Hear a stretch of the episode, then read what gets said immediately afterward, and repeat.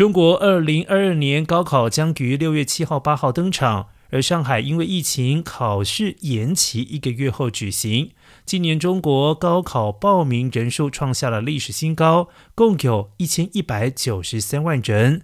设普通考场三十三万个，安排监考以及考务人员一百零二万人，是共产党的二十大前全国最大规模的有组织集体性活动。中国国务院副总理孙春兰表示，要扎实做好考生和考务人员的健康监测、核酸检测，配齐配足防疫人员和物资，针对可能出现的情况制定应急预案，确保考生还有考务人员的安全健康。